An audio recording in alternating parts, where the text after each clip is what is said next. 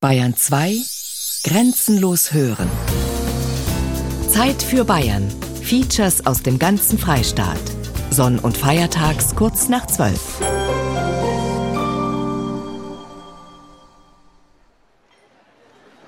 Also vor ein paar Jahren, da hat er erzählt, dass er im Fernsehen die Festspieleröffnung gesehen hat. Mit den ganzen Prominenten und den schicken Kleidern und dem roten Teppich. Und da hat er gesagt, das würde ich auch gerne einmal machen. Zu dem Wagner zu gehen und sich das mal anschauen. So eine Oper.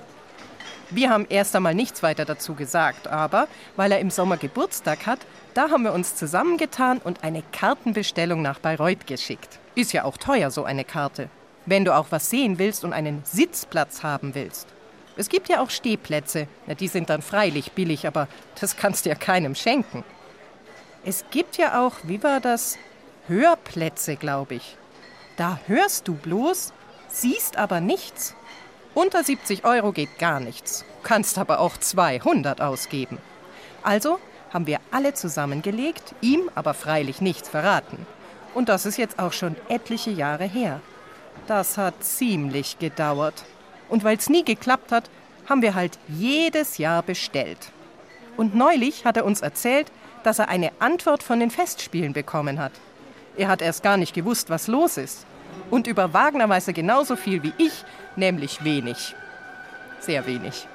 Außerdem hat er doch überhaupt keine Ahnung, wie es in Bayreuth zugeht. Ich glaube, dem haben wir mit den Karten ein echtes Ei gelegt. Na, das gibt einen Spaß. Aber geschenkt ist geschenkt und jetzt muss er halt schauen, wie er zurechtkommt.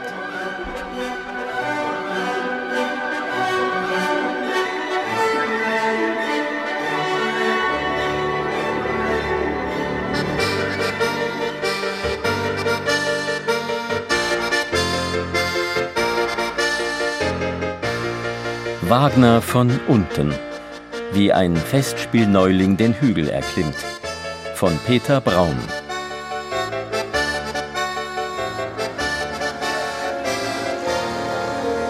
Richard Wagner, this one's for you. For you.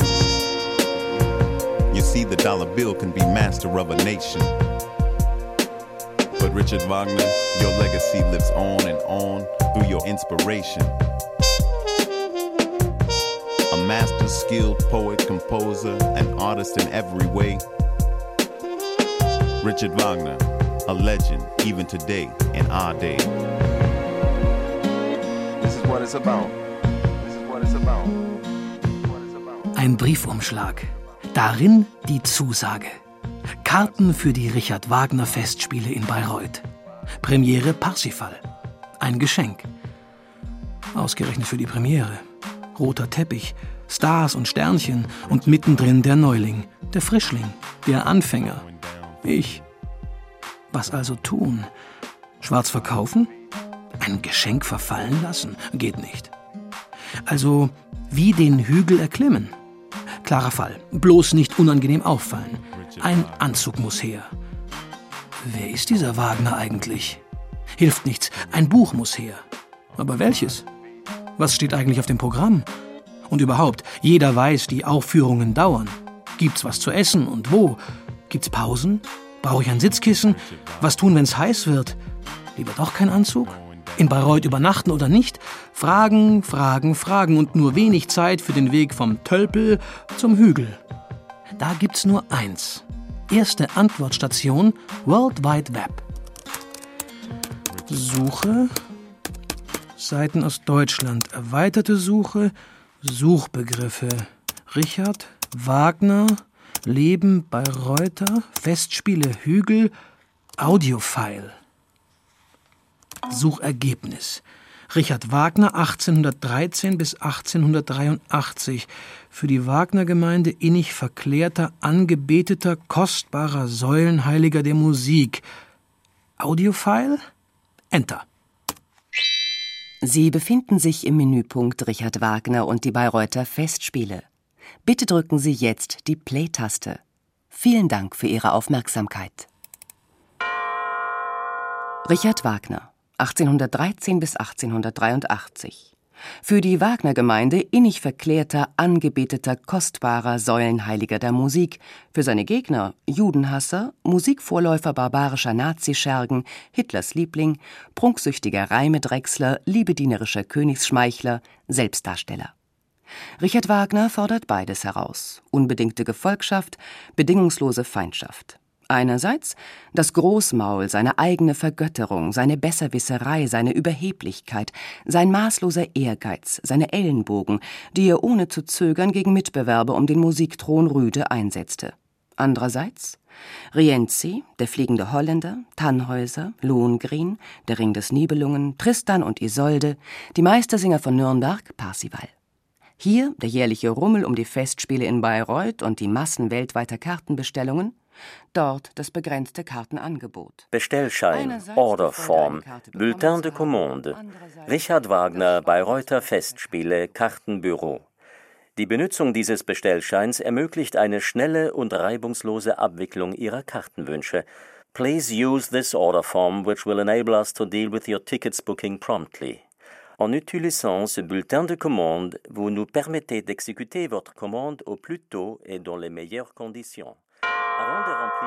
Sowohl Kritiker als auch Verteidiger der Festspiele bewegen sich auf schwankendem Boden. Sammelbildchen in Liebigs Fleischextrakt, Gemälde wie Wagners Himmelfahrt, ausufernder Wagner-Kitsch verstellen den Blick auf Wagners Leben und die Bayreuther Festspiele. An Helme geklebte Schwanenschwingen, rauschebärtige Wotane, Walkürenmatronen der ersten Aufführungsjahrzehnte, all das hat sich mehr in die Erinnerung eingegraben als sein Werk. Einzig sicher ist nur, kein Mensch muss Richard Wagner mögen, um seine Musik zu lieben. Und trotzdem tobt zwischen einerseits und andererseits noch immer der Zank um diesen Richard Wagner in Lesesaal füllend dickleibigen Wälzern. Allein der Bayreuther Hügel mit dem Festspielhaus, die sommerlichen Wagner-Spiele sind beliebte Zankäpfel. Einerseits Musikmecker und Pilgerstätte, andererseits Almauftrieb herausgeputzter Gesellschaftseitelkeiten. Einerseits höchster Kunstgenuss, andererseits sitzfleischzehrende lange Musikstunden. Der in der Sommerhitze heiße Festspielsaal, das alljährliche Beantragen der Eintrittskarten. Der Festspielhügel will erobert sein. Gehen wir es an. Richard Wagners Bayreuther Festspiele 2008. Beginn Freitag, 25. Juli 2008. 30 Vorstellungen. Letzte Vorstellung Donnerstag, 28. August 2008. Sie haben die Aufzeichnung unterbrochen. Um Richard Wagner und die Bayreuther Festspiele fortzusetzen, drücken Sie bitte die Play-Taste. Vielen Dank für Ihre Aufmerksamkeit.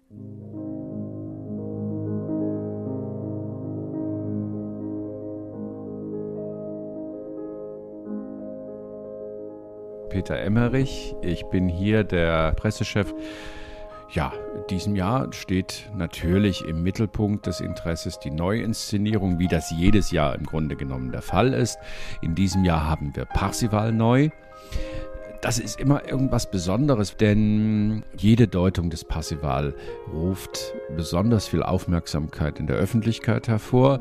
Viele erinnern sich noch an die letzte durch Christoph Schlingensief, die radikal brach mit dem bisher in Bayreuth gewohnten und äh, sicherlich da auch wie ein Katalysator gewirkt haben dürfte innerhalb der Inszenierungsgeschichte Bayreuths. Wir hoffen nun, dass die neue Interpretation durch Stefan Herrheim, der die Regie führt, diese äh, Sache nicht fortsetzt, aber daran anknüpft und ebenso eine sehr spannende, neuartige und hoffentlich doch auch tragfähige Interpretation liefert, die dann etliche Jahre den Spielplan bereichern kann.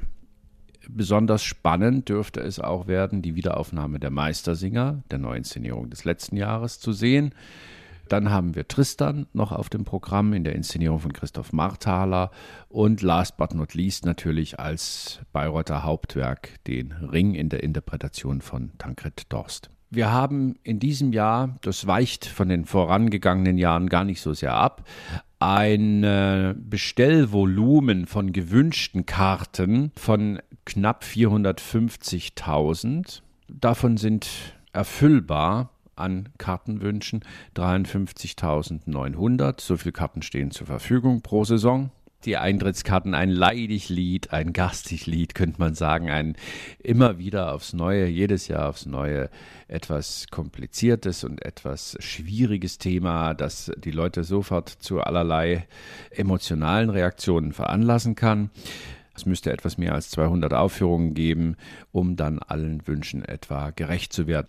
Das ist ein äh, sehr ambivalentes Thema seit vielen Jahren nunmehr. Einerseits gibt es Klagen von vielen Leuten, die lange warten müssen. Andererseits aber ist es auch ein Zeichen dafür, dass die Festspiele, dass Bayreuth vom Publikum begehrt ist. Man muss es beachten, Bayreuth ist ja keine äh, regionale, keine lokale, schon gar nicht, äh, aber auch keine nationale Angelegenheit, nicht mal nur eine europäische, sondern es ist tatsächlich eben eine weltweite Sache, ein Festspiel, das weltweite Ausstrahlung besitzt und ebenso auch Besucher aus aller Welt anzieht. Sommer für Sommer Besucher aus aller Welt. Kunden für Imbissbuden oder Feinkostläden, Bäcker, Metzger, Schuhläden, Hotels, Pensionen, Stadtführungen.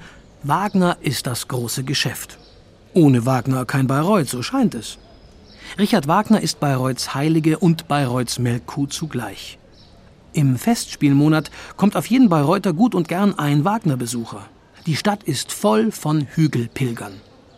Doch der Hügel ist eher ein Hügelchen. Von einem Park umgeben, eine Straße führt hinauf, daneben Gehwege. Höhe Bayreuth am Hauptbahnhof, 345 Meter über dem Meeresspiegel, sagt die Stadtwebsite. Nur wenig drüber das Festspielhaus. Ein paar Meter Anstieg und doch Höre ich denen zu, die schon einmal droben waren, dann klingt das nicht wie ein Spaziergang, sondern eher wie der Aufstieg auf das Dach der Welt. Für Wagner-Liebhaber ist Bayreuth das Allerhöchste, das steht fest. Im Wagner-Verband sind einige davon organisiert. Mitgliederzahl in Deutschland 10.000, weltweit 30.000.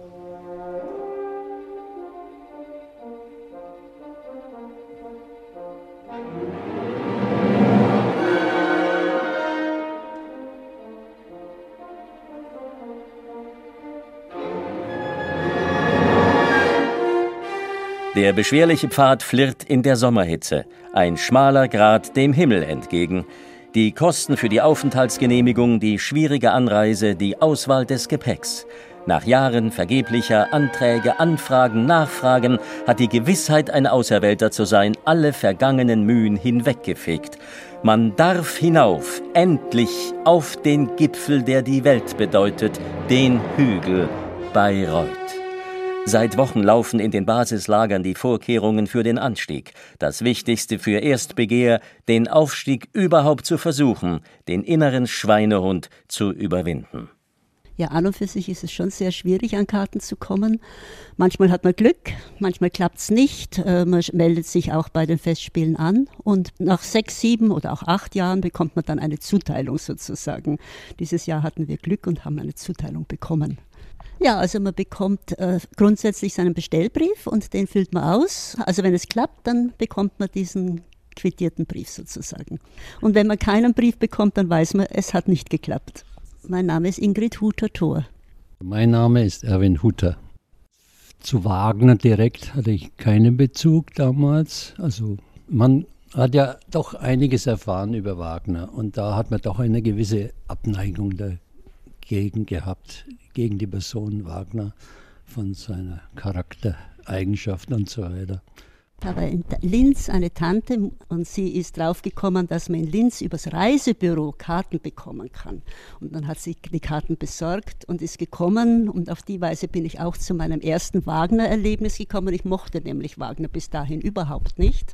Ich mochte die Musik nicht. Ich mochte weder Wagner noch Richard Strauss. Und dann habe ich mich schön langsam an Richard Strauss herangetastet und dann schön langsam ist auch, habe ich plötzlich gefunden, dass Wagner ja auch gar nicht so schlecht ist. Und habe so einen gewissen Zugang dazu gefunden. Und dann kam meine Tante zu uns nach Heufeld. Wir waren damals jung verheiratet, die Kinder waren klein.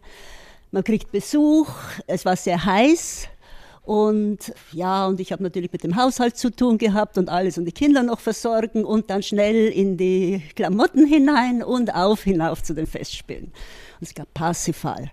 Und dann haben wir uns hineingesetzt, ich habe Platz genommen, habe mich entspannt zurückgelehnt. Es wird so angenehm dunkel und ich habe eingeschlafen. Hat die Bergwacht die Aufstiegserlaubnis erteilt, dann sind mentale und physische Stärke gefragt. Vorbereitung ist alles.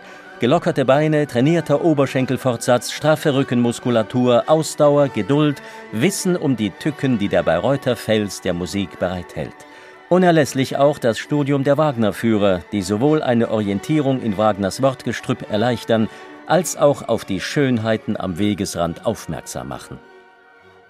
Ich persönlich für mich mache es jetzt meistens so, dass ich das Textbuch noch einmal ganz gründlich lese, wobei man jedes Mal wieder auf hochinteressante Neuigkeiten stößt. Ja, ich finde ihn auch sehr äh, geistvoll und sehr äh, bisschen boshaft oft einmal. Also es ist sehr interessant, wenn man seine Texte wirklich genau liest. Ja, in Bayreuth sind die Sitzreihen sehr eng. Es sind auch harte Stühle, aber das ist weniger wichtig. Aber die Abstände, wenn man groß gewachsen ist, lange Beine hat, dann kann es immer leicht passieren während der Aufführung, dass man die Lehne des Vordersitzes anstößt und dann man gleich die bösen Blicke bekommt. Aber es ist oft sehr schwierig, sich da zu beherrschen und ruhig zu sitzen, damit man ja nicht ankommt. Entscheidend, um im dünnpolstrigen Sperrsitzgebiet des Parketts zu bestehen, ist die Ausrüstung. Am Material sparen tödlich, denn die gleißende Sonne Wagners brennt gnadenlos vom Firmament auf den Musikgipfel herab. Multifunktionalität bei geringem Packmaß und individueller Zuschnitt der Indoor-Bekleidung ist beim Gipfelsturm alles. Man trägt eigentlich alles und jedes. Man kann kurz gekleidet gehen, man kann lange, eine lange Robe tragen, man sieht alles. Man kann einen Hosenanzug anziehen. Es gibt auch schon Leute, die fast in Jeans gehen. Also es ist äh, eigentlich ganz, ganz gemischt. Wenn es heiß ist, natürlich was Leichtes, Sommerliches, aber schon nach Möglichkeit lang, ja. Sitzkissen schleppe ich nicht rum. Und nicht zu viel Alkohol. Ja, ich bin von Anfang an äh, im Smoking darauf gegangen. Also die ersten Aufführungen, da hat man sich dann eben ein Smoking angeschafft, sehr modern damals. Also weiße Dinner-Jacket hatte ich sogar mir besorgt mit braunem Hemd und weiße Schleife. Es war sehr interessant, was ich heute noch nicht mehr mache. Ich gebe einen ganz normalen Smoking, einen dunklen, da in die Aufführung. Da habe ich mir auch angewöhnt, nachdem die Hitze oft doch sehr groß ist an Aufführungstagen, dass ich mir ein kurzärmliches schwarzes Hemd angeschafft habe und dann mit dem normalen Anzug, mit dem leichten gegangen bin. Und das konnte man dann, das Jackett während der Aufführung, innen zieht man das meistens aus. Der Sauerstoff geht aus, der Puls rast, das Herz hämmert, der Atem stockt in der dünnen Luft auf der Musikspitze. Die Kondition muss gesichert sein, um zum Höhepunkt zu gelangen. Das Wichtigste, ausreichend zu trinken und kraftfördernde Nahrung bei jeder Rast. Sie herbeizuschleppen ist Aufgabe befreundeter oder bekannter Sherpas. Wir haben es auch schon so gemacht, dass ich mit meinem Sohn gegangen bin und als mein Mann gekommen ist und uns quasi in der Pause betreut hat. Das heißt, also was bestellt hat und wir sind dann miteinander gegangen.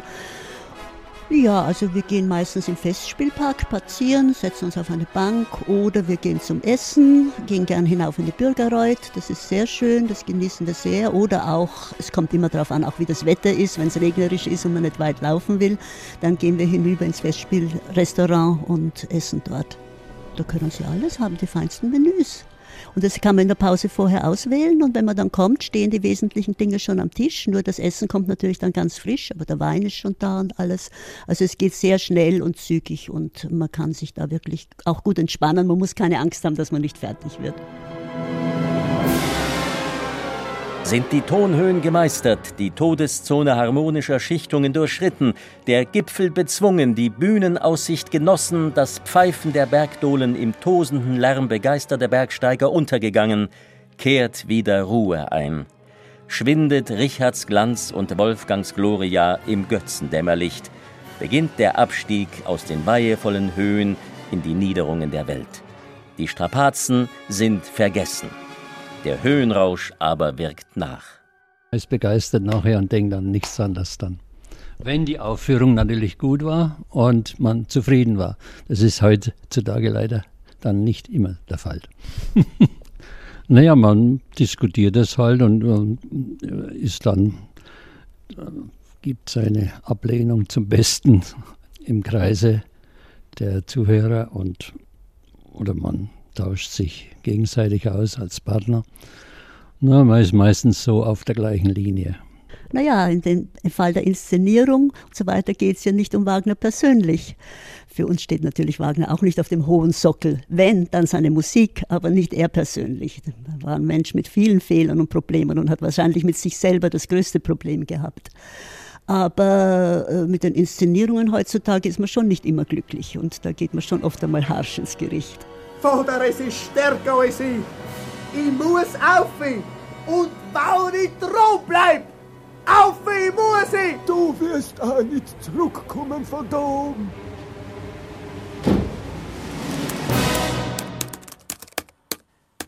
Wie war das jetzt? Ich brauche für den Hügel Karte, Bücher, Kleidung. Also gut. Ähm, Checkliste. Erstens Karte. Erledigt. Zweitens Pausen, Essen, vorbestellen.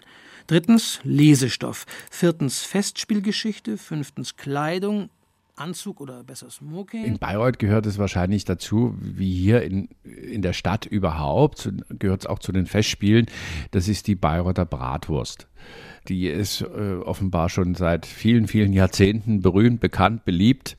Und ich weiß es auch von Gästen aus dem Ausland gerade, dass die das natürlich besonders genießen, wenn sie hierher kommen, so eine Bayreuther Bratwurst, etwas, was sie eben woanders nicht so kriegen, dann zu verzehren. Das dürfte schon die Spezialität hier sein. Es gibt aber auch eben der ganzen Stadt und es gibt ringsrum in den allerdings doch recht spärlich gesäten Gaststätten um den Hügel herum gibt es dann sicherlich auch diese Bratwurst. Der gesamte Hügelbereich ist eigentlich im weitesten Sinne touristisch so gut wie nicht erschlossen. Manche empfinden das als Vorzug, als einen Zustand der Ursprünglichkeit. Andere wieder empfinden es doch allmählich als belastend und als nachteilig. Ja, also etwas sich zu essen mitzubringen, das ist vielleicht ein bisschen schwierig, es sei denn, man packt das alles schön in eine Kühltasche rein, lädt die ins Auto und stellt das Auto rechtzeitig auf dem Parkplatz ab, möglichst in einem relativ schattigen Bereich. Manchmal kann es ja hier in Bayreuth auch richtig warm sein. Auf der anderen Seite aber an, an Vorbereitung, äh, was zu essen und zu trinken findet man überall an Vorbereitung wäre es vielleicht doch so nicht schlecht, wenn man sich ein bisschen Zeit nehme.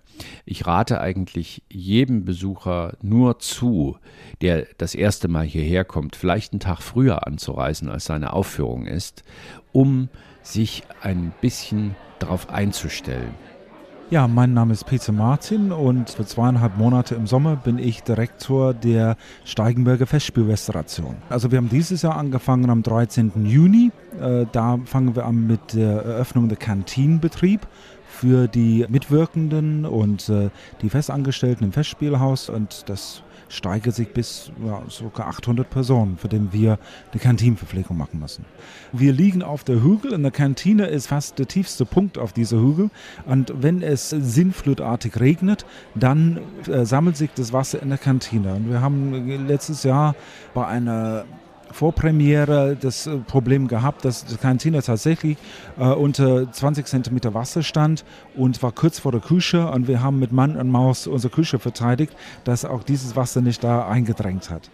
Wir haben auch noch zwei weitere Bereiche, die wir betreiben. Der eine ist der Selbstbedienungsbereich mit dem berühmten Bratwurst und äh, Bier aber auch ein Gläschen Champagner oder ein schöner fränkischer Boxbeutel, ein kleiner Boxbeutel. Den betreiben wir ab dem 17. Juli zum Beginn der Generalproben, wo es auch Publikumsverkehr in Bayreuth gibt.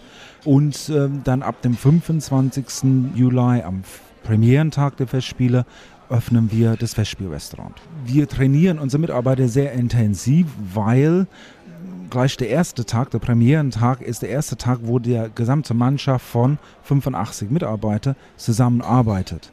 Und ähm, ja, das ist extrem stressig, man muss sehr konzentriert sein, aber sie sind immer nur für kurze Abschnitte. Im Prinzip kurz vor dem Opernbeginn sind wir sehr unter Druck und dann äh, wären die zwei einstündige Pausen. Also wir fangen an, äh, die äh, nächste Festspielsaison vorzubereiten, ungefähr zwei Wochen nach Beendigung der, der jetzigen Festspielsaison. Ähm, aber ja, da ist eine große Logistik dahinter. Also wir haben Lieferanten äh, während der Festspielzeit, während der Hauptzeit.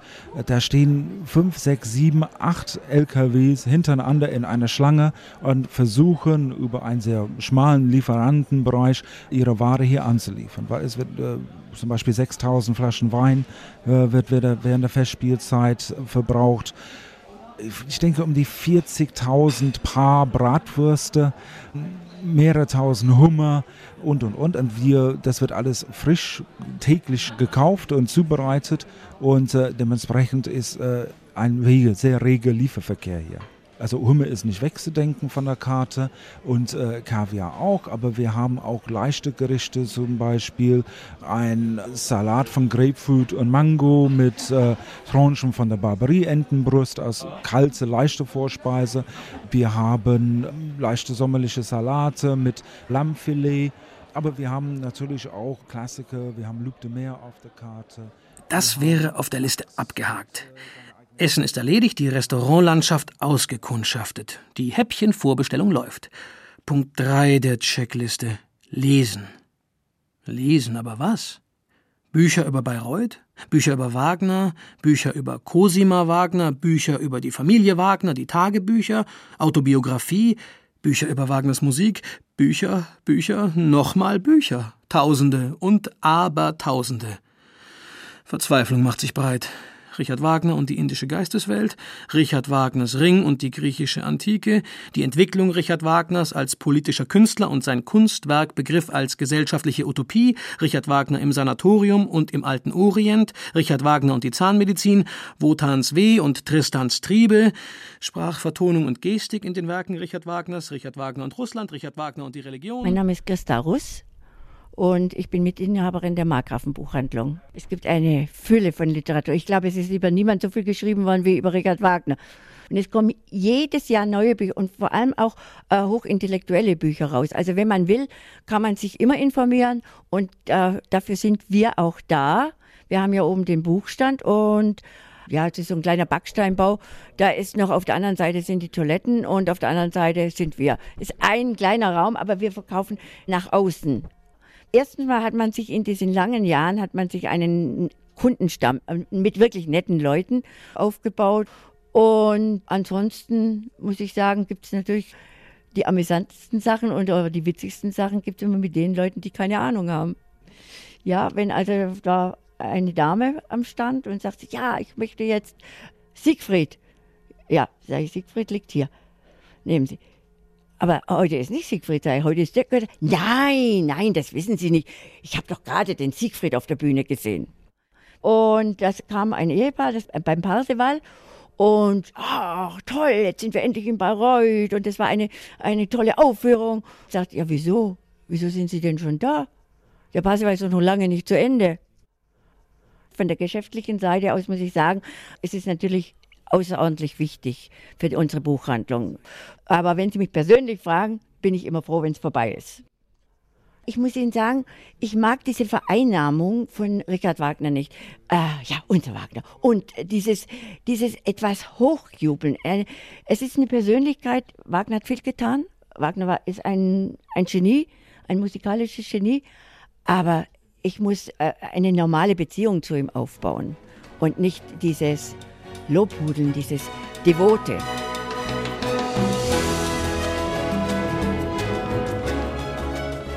Richard Wagner und das Schreiben, Richard Wagners Operntexte, Richard Wagners Reime. Bücher über Bücher, gefüllt mit Wagners Leben, in denen noch das kleinste Steinchen auf seinem Lebensweg umgedreht wird, um liebevoll oder feindlich zu beleuchten, was sich unter ihm versteckt. Schon der Streit, ob das Weiher, Wager, woge du Welle, Walle zur Wiege, Wagala, Weiher, Wallala, Weiherla, Weiher der Rheintöchter, lächerliches Silbengestammel oder wunderbar lautmalerisches Sinnbild des fließenden Flusses sei, ist buntscheckig buchregalsprengend. Hey, ho, weh, wehe, ho, ho, auf, haha, was gibt's, dort, hier. Solch Wagner-Dichten forderte immer den Spott heraus, so viel ist klar. Der Streit um Wagners Wörter dauert an, genauso wie der um sein Leben. Wer war Wagner? Für die einen Opern Gottvater, Sohn und Heiliger Geist in einem.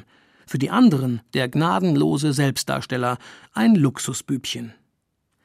Irgendwo zwischen den tausenden Buchdeckeln wird er stecken, der wahre Wagner, der als bürgerlicher Revolutionär des Dresdner Aufstandes 1849 jahrelang auf der Flucht war, der Wagner, der von Franz Liszt gefördert wurde, der hart gegen sich selbst sein bis dahin unerhörtes Musikwerk vorantrieb, der sich Unsummen pumpte, Schulden nicht zurückzahlte und auf Parfum, Samt und Seide dennoch nicht verzichten konnte. Und auch der Wagner wird sich finden, der einen Spendentopf einrichten wollte, damit Bedürftige seine Opern sehen können. Richard Wagner, Staatsmusikant und Opernheld. Wie sagte er doch selbst, Ihr habt meine Werke, lasst mir meine Torheiten. Und wie war das? Keiner muss Richard Wagner mögen, um seine Musik zu lieben. Mein Name ist Frank Piontek. Ich bin hier in Bayreuth seit 20 Jahren tätig als Literaturwissenschaftler, als Musikrezensent.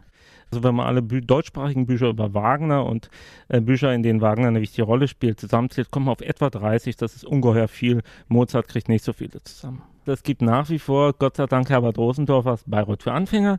Rosendorfer, der bekannte Satiriker, hat 1969 hier ein Jahr gelebt und der hat ein wunderbares Büchlein geschrieben, das immer noch das aktuelle Bayreuth ein bisschen beschreibt und die Werke des Meisters sehr schön äh, charakterisiert gibt eine große Biografie, die wurde vor 30 Jahren geschrieben, ist immer noch sehr lesbar, nämlich von Martin Gregor Derlin. Es gibt im Rowold Verlag, das ist ganz anständig in der Reihe Rowold Monographie, einen schönen, knappen Band schön bebildert. Das würde ich so für den Kurzeinstieg empfehlen. Was die Werke betrifft, gibt es tatsächlich sehr schöne Nacherzählungen, die erschienen sind im Königshausen Verlag. Äh, da sind alle zehn großen Bayreuther Opern sehr schön nacherzählt und teilweise erläutert. Das ist eine gute Einstiegshilfe. Briefwechsel, Richard Wagner das Pumpgenie, Richard Wagner ein Naturgeschenk, Richard Wagner alle Operntexte, der wahre Wagner, Wagner ein deutsches Missverständnis. Ich hab's versucht. Ich hab's wirklich versucht. Aber 2000 Seiten Richard Wagner Leben und Werk. Das schaff ich nicht in der kurzen Zeit, die mir, dem Wagner Neuling, bis zur Premiere bleibt. Stattdessen brauche ich gebündelte Informationen. Den ganzen Wagner auf einen Schlag. Ich suche ihn im Richard Wagner Museum. Richard Wagner Straße 48, Haus Warnfried. 1. April bis 31. Oktober täglich 9 bis 17 Uhr. Dienstag und Donnerstag bis 20 Uhr.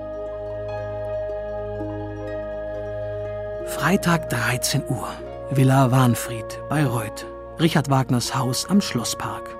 Ein warmer Tag, ein sehr warmer Tag. 4,50 Euro, japst die Kassendame. Also gezahlt und hinein. Zuerst durch die blutrot ausgemalte Halle in den großen Saal. Stühle sind zum Konzert aufgereiht, Wagners Bibliothek an der Wand. Blick durch die großen Fenster zum Garten hinaus verspricht der gedruckte Führer. Die Fenster sind zugehangen bedeutet kein anheimelnder Blick auf Wagners Grab und das Grab seines Hundes.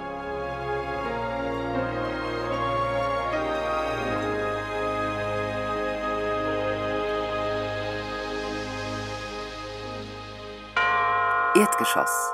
Vorraum, Halle, Seitenraum links, Siegfried Wagners Haus. Seitenraum rechts, Nebenraum links, Nebenraum rechts. Im Haus gab Richard Wagner hemmungslos seiner Prachtliebe nach. Im Musiksaal stand ein mit gelbem Atlas bezogener Fauteuil, eine weinrote Caseuse, damastbezogene Stühle, gepolsterte Sofas in Tarsientischchen. Im Mittelpunkt der Flügel, an den Wänden unzählige Bilder. Im Vergleich zum Saal kann man die Salons des Hauses nur als vollgestopft bezeichnen. Die gewisse Überfülltheit, die geschmackliche Divergenz der Polstermöbel wirkte auf zeitgenössische Besucher im besten Falle kühn, die Unmengen Porträts ein wenig überhäuft. Ein Wegweiser mit der Aufschrift Rundgang leitet die Treppe hinauf zu Leben und Schaffen. Na dann, frisch und munter die Stufen genommen. Das Zwischengeschoss ist abgeschlossen. Also noch eine Treppe. Obergeschoss.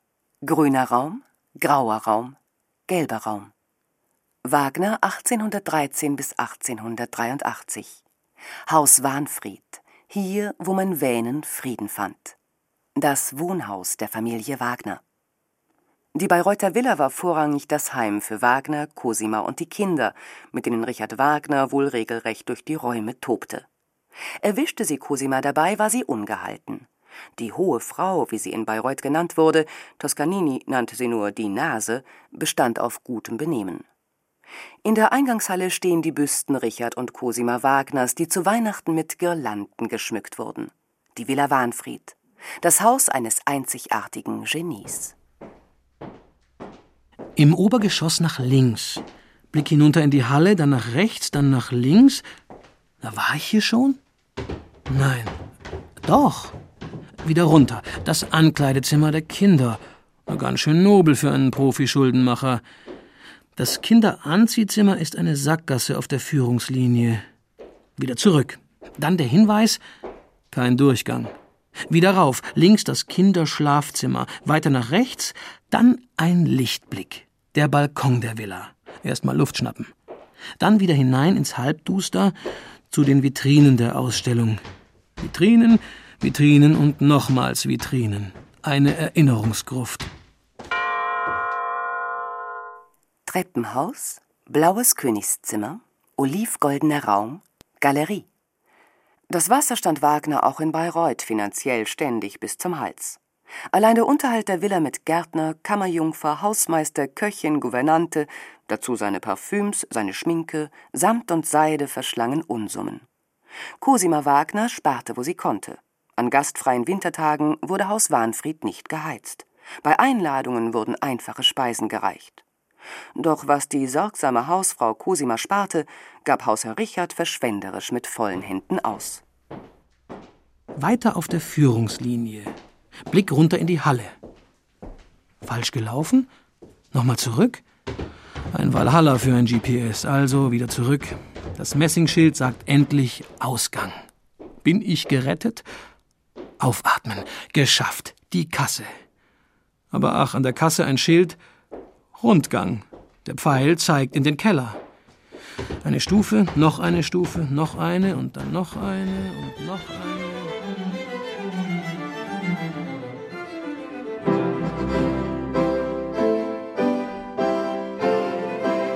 Richard Wagner Festspielgeschichte im Frühjahr 1871 bezog Richard Wagner auf der Suche nach einer geeigneten Festspielstadt Bayreuth in die Überlegungen mit ein. Die Stadt schien ihm günstig. Knapp 17.000 Einwohner. Große Widerstände gegen ihn und seine Musik waren im ländlichen Franken nicht zu erwarten. Die unglaubliche Summe von 300.000 Gulden hatte Wagner für das Festspielhaus veranschlagt, die er nun auftreiben musste. 1872 übersiedelt er nach Bayreuth. Rasch darauf erfolgte die Grundsteinlegung des Bühnenhauses am 22. Mai 1872, Wagners Geburtstag. Das Richtfest wurde am 2. August 1873 gefeiert. Wagner kümmerte sich um alles selbst, schürte die Festspielbegeisterung, wo immer er konnte. Dennoch drohte dem ehrgeizigen Unternehmen oft genug das Aus. Diverse Schwierigkeiten versperrten den Weg bis zur Eröffnung der ersten Bayreuther Festspiele. Was im Vorfeld schiefgehen konnte, ging auch schief. Die Welt ist ein Theater und jedes Theater ist ein Narrenhaus. Richard Wagner musste das in den vier Jahren bis zur Festspieleröffnung bitter lernen. Die Krankheiten Wagners, seine unausgesetzten Blähungen, seine ständige Gereiztheit, Schlaflosigkeit, die Reaktionen beleidigter Sänger, die Vorbereitungen der Festspiele waren gekennzeichnet von unzähligen Pannen. Mal sah Wotans Hut wie ein Musketierhut aus, mal erinnerten die Kostümentwürfe für die Operngermanen an Indianerhäuptlinge. Die Proben trieben Wagner fast zur Verzweiflung. Er schrie herum, stampfte mit den Füßen auf, ballte die Fäuste. Das Hauptproblem aber Geld und immer wieder Geld, das an allen Ecken und Enden fehlte. Das Festspielhaus drohte zur Bauruine zu werden, die Wagner mit Brettern vernageln wollte, damit wenigstens Eulen darin nisten könnten. Sein Bayreuth war ein Hasardspiel. Wie ein Irrlicht über einem Sumpf erschien ihm sein Festspieltraum. Doch der Bühnensaal war ein Geldgrab. Das Glanzstück des Saals, das verdeckte Orchester, das Wagner derzeit erfunden hatte, wurde so eingebaut, dass die Musiker unsichtbar blieben, um nicht vom Musikdrama abzulenken. Dazu kamen die kostspieligen Bühnenbilder. Für die Rheintöchter wurden sogenannte Schwimmwagen gebaut, auf deren Maststangen die Sängerinnen festgeschnallt wurden, um von unsichtbaren Helfern herumgeschoben, nach oben und unten gekurbelt zu werden. Scherzgedicht der Rheintöchter Wiegala, Wogala, Weiher, bleibe oben, so muss ich speier. Wiegala, Wogala, Wack, falle obi, so brich ich's knack. Das Unmögliche wurde trotz allem möglich. Am 13. August 1876 fand der Eröffnungsabend des Hauses statt. Wagner selbst war von seinem ersten Festspiel jedoch enttäuscht. Schon damals galt, der Ring des Nibelungen ist der Ring, der nie gelungen. Viel zu vieles hatte den hochgespannten Erwartungen nicht entsprochen, viel zu viel wurde verpatzt, und die Einnahmen waren viel zu gering. Jahrelang musste Wagner die Schulden abzahlen. Er dachte daran, aufzugeben. Das Festspielhaus blieb die nächsten Jahre verwaist. Doch Wagner träumte weiter, denn eines war noch zu tun. Dem Bühnenfestspiel des Rings sollte das Bühnenweihfestspiel Parsifal folgen, das nicht in Tod und Untergang, sondern in Erlösung mündet. Ihm graute zwar vor dem neuerlichen Kostüm und Schminkewesen, am liebsten hätte er nach dem unsichtbaren Orchester das unsichtbare Theater erfunden, wie er schrieb, doch Wagner hatte dazugelernt. Diesmal ging das meiste glatt über die Bühne. Ein halbes Jahr nach diesen ersten Festspielen machte er sich an eine Überarbeitung seines Parsifal, den er alles in allem nach gut fünf Jahren beendete. Am 26. Juli 1882 war alles bereit für die zweiten Bayreuther Festspiele mit der ersten Aufführung des Parsifal. Diesmal konnte Wagner zufrieden sein. Inmitten einer Aufführung rief ein Zuhörer Bravo. Er wurde ausgezischt. Der Rufer war Wagner selbst gewesen. Bei der letzten Vorstellung dirigierte er ahnungsvoll den Schluss selbst. Sein Werk war getan. In den Armen Cosima Wagners starb Richard Wagner am 13. Februar 1883 im Palazzo Vendramin in Venedig. Sein Leichnam wurde mit einem Sonderzug nach Bayreuth gebracht. Seine Frau Cosima Wagner wurde 92 Jahre alt. Nach Wagners Tod sicherte sie den Erhalt der Bayreuther Festspiele, die sie fortan leitete. Cosima Wagner verstarb am 1. April 1930. Sie wurde neben Richard Wagner im Garten der Villa Wahnfried beigesetzt. Geblieben sind Richard Wagners Musik, geblieben sind seine Texte.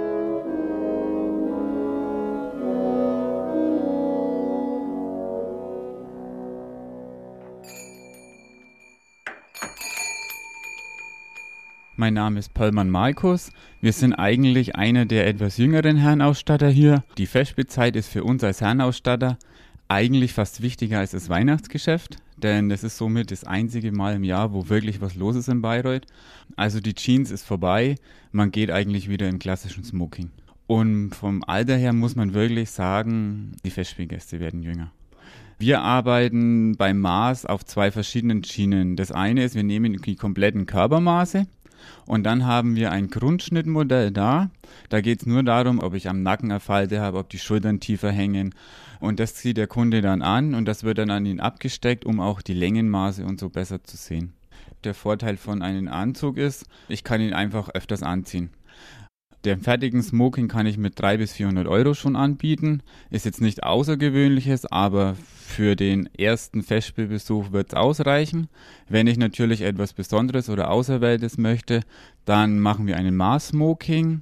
Da muss ich dann beginnend ab 600, kann ich dann bis zu 2.000, 3.000 Euro abhängig vom Stoff und Ausstattung dann hochgehen. Messen dauert eine halbe Stunde. Das Problem ist die Stoffauswahl, weil man kann aus ungefähr 3000 Stoffen sich was aussuchen. Natürlich ist, wenn ich ein Smoking mache, ist es schwarz, da ist es relativ einfach.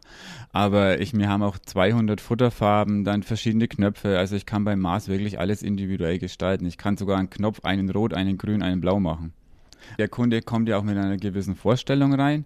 Wenn es jetzt auf die Festspiele sich bezieht, ist es relativ einfach. Da geht man einfach in einen dunklen Anzug, am besten in einen Smoking. Dann möchten die natürlich immer bestimmte Sachen haben. Und wenn es umsetzbar ist und wenn es machbar ist, dann sage ich, okay, machen wir. Und ansonsten sage ich einfach konsequent Nein. Und das Schlimmste, wo ich immer Nein sage, ist Anzug und kurzem Hemd. Äh, da muss er leiden unter der Hitze im Festspielhaus. Da hat er also keine Chance. Also man zieht unter einen Anzug beziehungsweise vor allem unter ein Smoking kein Kurzarmhemd an. Und wenn es ihm zu warm ist, kann er das Sakko gerne ausziehen und dann krempelt er die Ärmel ein oder zweimal. Das ist noch möglich, aber kein Kurzarmhemd. Geschafft. Checkliste Punkt 1, Karte. Okay. Zweitens, Essen. Okay. Drittens, Lesen. Okay. Viertens, Festspielgeschichte. Okay. Und auch der letzte große Punkt der Checkliste ist abgearbeitet. Die Kleidungsfrage ist gelöst. Zur Premiere wird Smoking getragen, was sonst. Die Seidenkniestrümpfe für Herren, zu Smoking oder Anzug immer Kniestrümpfe, habe ich mir sagen lassen, sind gekauft, die schwarzen Smoking-Lackschuhe sind ausgesucht und selbst das letzte verbleibende Kleidungsproblem ist keines mehr. Die schlichte Frage, wohin mit der Brille, dem Geldbeutel, dem Kleingeld, dem Hausschlüssel, Autoschlüssel, Parkschein, der Garderobenmarke, dem Feuerzeug, Taschentuch, aus Stoff selbstredend, während der Vorstellung. Dank dem Gentleman's Guide, den ich mir natürlich besorgt habe, Benimm ist schließlich Pflicht, gibt es auch für diese Kleidungssorge Abhilfe. Der Gentleman's Guide. H wie Herrentasche. Verboten. Immer unter allen Umständen. Lebenslang. Damen haben's leicht. Eine Handtasche genügt, um alles Nötige bei sich zu haben. Herren dagegen haben's schwer. Die Lösung heißt Verzicht und Organisation. Den dicken Geldbeutel ersetzt eine Geldklammer. Kredit und sonstige Karten stecken in einem eigenen flachen Lederetui ihr Stofftaschentuch sowie ein zweites für die Dame, zuvor sorgfältig gebügelt. Und schon lässt sich alles einigermaßen auf Jackett und Hosentaschen verteilen, ohne dass diese aussehen wie plusternde Stoffgeschwüre. Brillenetuis sind ein Problem und werden es bleiben. Kleingeld kann zur Not in einer eigenen Kleingeldbörse mitgeführt werden, doch lieber sollten Sie es zu Hause lassen. Meist genügen wenige Münzen für die Garderobenfrau oder den Parkautomaten. Größere Rechnungen zahlen sie mit ihrer Karte. Das Handy bleibt immer zu Hause. Mit ein wenig Glück wird die sie begleitende Herzdame ihre Mühen so zu würdigen wissen, dass sie ihnen anbietet, ein winziges Plätzchen in ihrer Handtasche freizuscharren. Um ihnen Gelegenheit zu geben, dies lächelnd abzulehnen – denn selbst falls Ihre sämtlichen Innentaschen aus allen Nähten platzen sollten, lehnen Sie das Angebot immer ab. Damit ist auch das endgültig geklärt. Geldklammer und Stofftaschentücher stehen schon auf der Einkaufsliste. Kurz.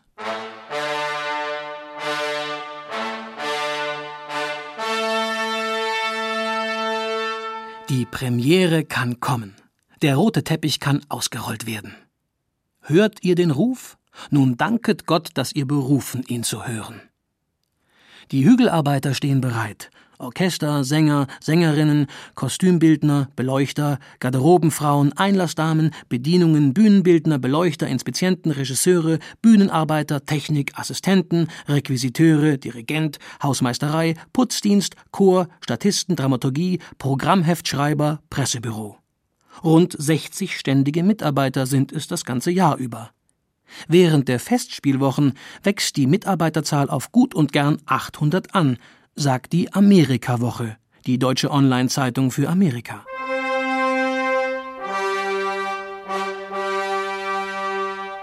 Bayreuth ist ja so ziemlich das einzige wirklich international hochrangige Festspiel, was es hier in Deutschland gibt, in diesem Bereich Oper. Bayreuth braucht, wie eben solche Ereignisse, auch ein bisschen Glamour, zur Eröffnung. Das braucht den roten Teppich, es braucht so ein bisschen die Promis und es braucht auch ein wenig diesen großartigen Glanz. Den könnte es sogar noch viel, viel mehr haben. Und vielleicht äh, gelingt das auch in den nächsten Jahren so ein bisschen was herzustellen für diesen einen Abend. 29 Abende sind ganz anders. Das kann ich jedem nur sagen. Nur sieht man die nicht im Fernsehen und man sieht eben nicht so diesen Auftrieb. Zahlreiche der Promi-Besucher, die ja auch nicht nur an diesem Tag kommen, sondern über die ganze Festspielzeit verstreut, zum Teil sehr anonym, kaum bemerkt. Es gibt zahlreiche, die sich wirklich ganz, ganz stark dafür interessieren.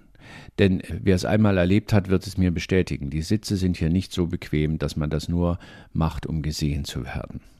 Sondern man muss da schon ein bisschen Sitzfleisch mitbringen und man muss das aushalten und die Abende sind lang und es gibt ringsrum sehr wenig, um äh, entsprechend sich auch vielleicht in Szene zu setzen. Ja, mein Name ist Ernst Petroff. Ich war bis 2007 Leiter der Kriminalpolizeiinspektion Bayreuth gewesen und in dieser Eigenschaft war ich natürlich jedes Jahr und auch früher schon seit 1968 bei den Festspielen in Bayreuth mit als Polizeibeamter eingesetzt, ja. Es ist natürlich so, dass sehr viel Prominenz, politische Prominenz da ist und dadurch natürlich äh, gewisses Sicherheitsrisiko immer besteht und auch bestanden hat, früher schon.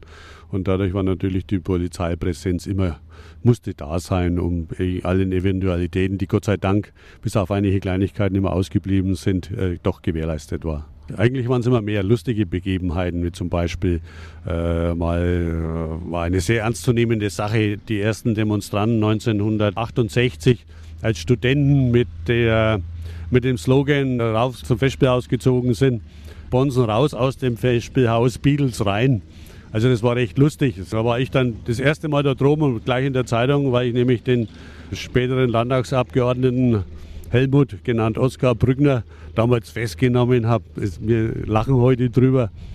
Oder die andere Geschichte, als Gorbatschow da war damals, da hat dann einer von ganz hinten über die Zuschauer weg Eier geworfen. Also es war schon ein ganz gewaltiger Anschlag. Äh, und ein Kollege, der also ein Ei kommen hat sehen, der hat dann das Funkgerät hingehalten. Die Streubergung war natürlich dann schon sehr gewaltig. Und wieder was gelernt. Premiere ist Premiere und Aufführungstag ist Aufführungstag. Überhaupt zu lernen gibt's viel. Bayreuther Festspiele, das klingt nach Musikgenuss und eitel Sonnenschein, aber hinter den Kulissen wird nirgends so gern, so ausführlich, so hinreißend, herzzerreißend gestritten, gezankt und der Unmut geäußert wie über, in, vor und nach den Festspielen. Wagnerianer, Bayreuthianer, Wagner-Tassen, Wagner-Brezen, Wagner-Handtücher, Wagner-Bier, Wagner-Aufkleber, Opernglasverleih in der Innenstadt, CDs, Bücher, ist mir alles egal. Zum ersten Mal Bayreuth. Ich werde dabei sein. Parsifal und roter Teppich, Bratwurst oder Picknick im Park beim Festspielhaus, die ganz große Oper. Wagners Musik. Ich bin einer von 53.900 Auserwählten. Die restlichen 400.000 müssen eben draußen bleiben.